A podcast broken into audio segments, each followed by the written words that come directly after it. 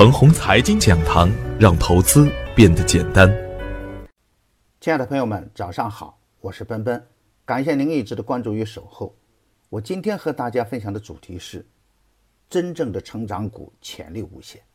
昨天的早盘，我给出的观点是，能持续上涨的股票，一定与公司的赚钱能力和成长性有关。光有故事没有实质，那是很危险。老的上证五零飞天以后啊，三千四百多只个股的大盘，一定会有未来的更强的新五零出现。总是纠结过去是没有益处的，这就需要细心的去研究，看看哪些个股能够成长为未来的大热点。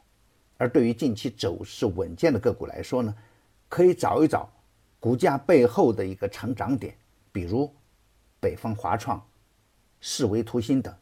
如果真的找到长牛的逻辑，就可以耐心的去寻找低吸的机会。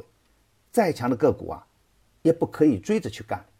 找到长牛的好股票去做波段，远胜过盲目的追涨杀跌。多一点耐心，多一点研究，我们就可以赚得盆满钵满。很多优质的成长股还处在长牛的起点，能逆势穿越牛熊阶段的个股就可以高看一眼。我也明确的指出啊。短线还处在震荡的阶段，控制好仓位，耐心的布局底部优质个股的中长线。春节前夕，传媒、游戏、网络安全都可以高看一眼。五 G、芯片板块的成长性不容小看，耐心寻找回调后的买点。昨天盘面的真实表现是，创业板低开高走，很快消除了盘面整体被动的局面。头一天还在震荡的芯片半导体。次新股、五 G 表现强悍，网络安全中的绿盟科技早盘封在两连板，尾盘砸开绿盟，中富通封在板上。网络游戏中的巨人网络、中电电投强势封板，次新股仍然是较强的板块，而新开次新股呢明显更强一点。盘面上的表现积极而活跃，而只有能跟对板块、踏准节奏的人，才能做到真的赚钱。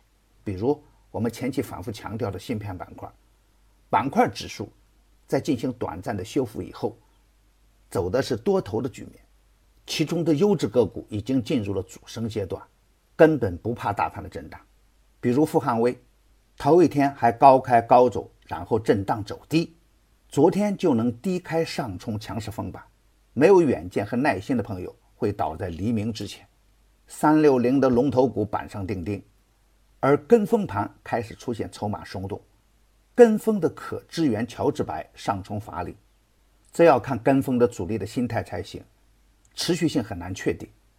有人问，成长股的成长几何？有的个股翻倍，为什么还有人会做？其实啊，市场的高与低要看主力怎样合作。已经形成合力的板块和个股，再高都有人做。当然，只有懂得趋势的人才能去做。有止损的纪律要求的人呢，才能去做。真正的成长股啊，肯定不止一倍那么简单。好的成长股可以长期跟踪去做波段，比如两千一五年互联网加的操作，成长性就是偏软件。龙头股啊，同花顺在两千一四年的四月份的前复权价格只有不到四元钱，两千一五年六月八日疯狂涨到一百四十元，而当前芯片偏集成电路。偏硬件设施，其成长性呢也不容小看，所以啊，选择好的长牛股可以去做波段。今天操作的要点是，增量资金仍然不足。虽然创业板的指数表现较弱，但创业板的指数是题材股的晴雨表。创业板强势的时候就可以大胆一点去参与行情，创业板弱势的时候呢，仓位就要小一点。主板集体拉升的时候。题材股通常都没有什么好事，主板平稳的时候呢，题材股才有春天。结构性的格局啊，没有发生根本的改变，确定性较大的仍然是芯片、五 G、自由贸易港、网络安全板块合力不够，三六零概念分化是一种必然。不管市场怎样改变，我们需要坚持一个观点：趋势在的时候啊，就可以积极跟踪；趋势不在的时候，就应该坚定出局。只要我们遵守个股的趋势原则和纪律，就可以防范可能出现的较大风险，又不会错过强势个股的主升段。趋势弱的线下票最好不跟，强结构的好票源也没有必要总是担心它会回调。真正的成长股潜力无限，比如芯片、五 G 中的龙头股，都是未来成长股的重点。高端装备、智能制造中的优质个股也可以高看一眼。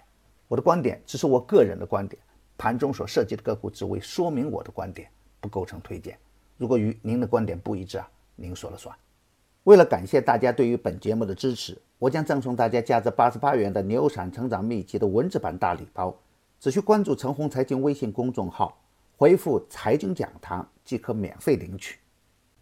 另外，为了更好的为大家提供服务，奔奔已经开通微博直播，关注“陈红财经飓风”，每个交易日我们不见不散。也希望得到您的分享与点赞。